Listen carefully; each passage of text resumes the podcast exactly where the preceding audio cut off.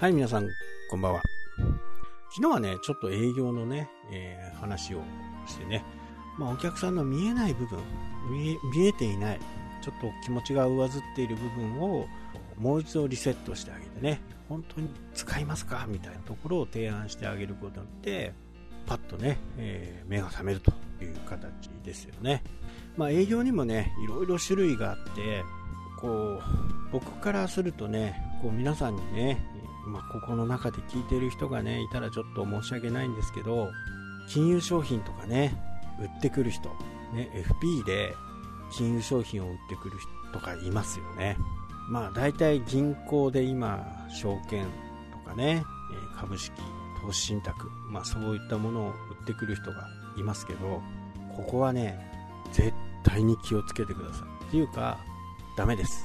FP が、そもそも FP, FP がね、えー、商品を売ってくるような FP は、基本ね、FP ではない。ファイナンシャルプランナーではない。だって自分の利益をね、営業をして、その人に商品を買ってもらって、自分のバックマージンのこと、まあ、しか考えていないと言ってもね、過言ではないと思ってですね。本来であれば、その人のね、ファイナンシャルプランナーだったら資産、金融、そういったものを手助けするものですからね。ちょっと意に反していると僕は思っていますね。まあ、銀行なんかもそうです。銀行はちょっとね、僕口悪くて申し訳ないですけど、基本的には、あ金貸し屋です。僕もね、銀行さんとは金貸し屋だと思って付き合ってるんでね。ね、お金を貸さないと彼らは、あそれで手数料、ね、えー、手数料の商売ですからね。金利、預金の集めて、その預金を借りたい人に対して、その預金の金利、まあ今はね、ちょっと全然話にならないですけど、例えば預金の金利が1%ありました。で、それを4%で貸すわけですよ。まあ7%とか10%とか、まあ、そういったね、えー、金利で貸す。いわゆるこれの差額をね、え利益として受け取るのが銀行という形なんでね。ただ、銀行もね、まあ、そうやって、まあ、僕のようにね、え、それを分かった上でね、あじゃあ3%ならいいよとか5%ならいいよとかね、えー、それで借りる。ただこれ貸してくれないんですよね、なかなかね。今までの実績とか、あそういったものを含めてね。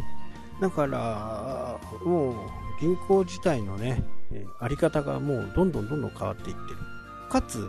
まあ、そこでお金を貸さないから儲からないにもかかわらずね、今度金融商品を売ってみたりね、え、そうやって手数料を稼いでいくわけですね。まあ今度、あの日本でもね、アクティブ、なんだっけ、アクティブ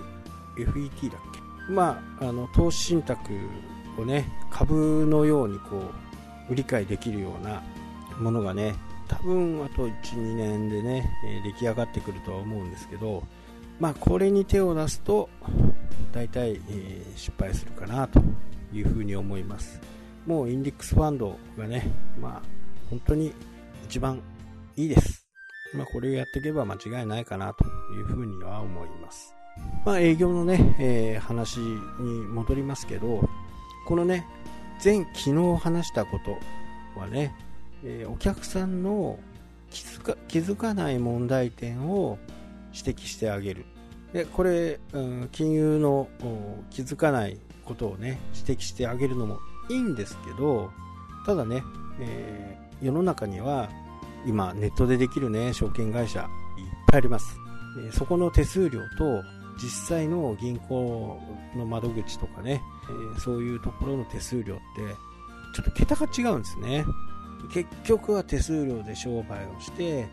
失敗しようが成功しようがねまあ最後は本人が決めたことなんでここにね銀行の売った営業マンにね営業マンっていうか窓口の人に責任はないわけですよ。言ってしまうとまあ無責任なわけですねもちろん契約するときにはね、これはリスクがありますよっていうね、えー、ことは伝伝えないといけないんで、まあ、証券とか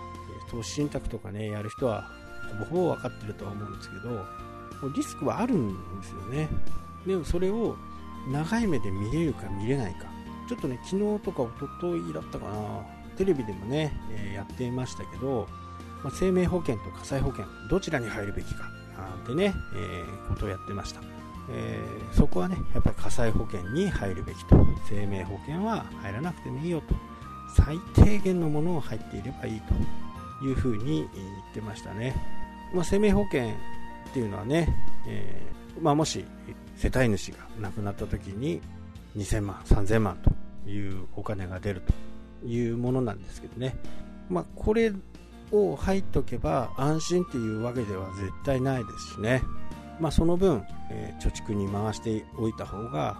僕は確実にいいと思います。じゃあ病気になった時どうするのっていう話になると日本のね制度は素晴らしいんでね医療費ある一定以上医療費がかかればねそこは返ってきますからねお金がね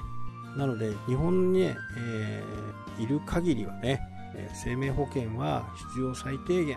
まあ入院寄付金もね、えー、昔はね2万3万っていう風に入れる人もいましたけどね。今あの病院もねなるべく早く退院してもらおうという風な術法もね手術の方法もいろいろ変わってきてね内視鏡を入れたりすると。内視鏡を入れた入れるとねやっぱり1週間以内で退院できたりしますからね。まあこういったこともね、あの、しっかり見極めながらね、えー、やっていく。あとね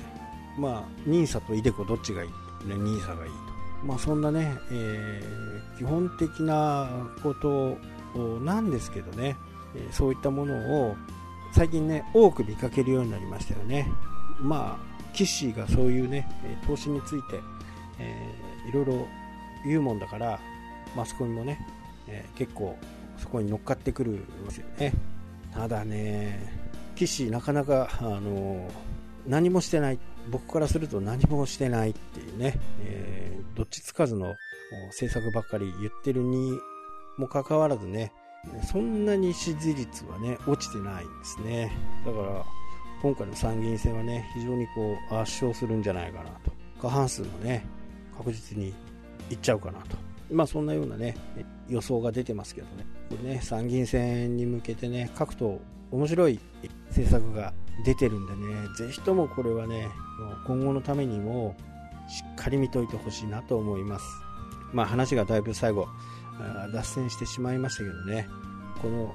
長い目でね、え情勢を見ていくっていうことは必ず必要なんでね。で、正直ね、これ岸田さんが負けようが何しようが、私たちの一般的な生活はね、全く変わらなくね、進んでいくし、円安、円高も進んでいくし、物価高も進んでいく。で政策がもし何か大きな転換があっても3ヶ月先6ヶ月先にねやっと私たちの生活が変わっていくという形なんでね。ただこの参議院選の行方っていうのはね非常にこう東京とかね本当面白いところがいっぱい選挙区であるんでねここはぜひともね見といてほしいなと思います。はいというわけでね今日はこの辺で終わりになります。それではまた。したっけ？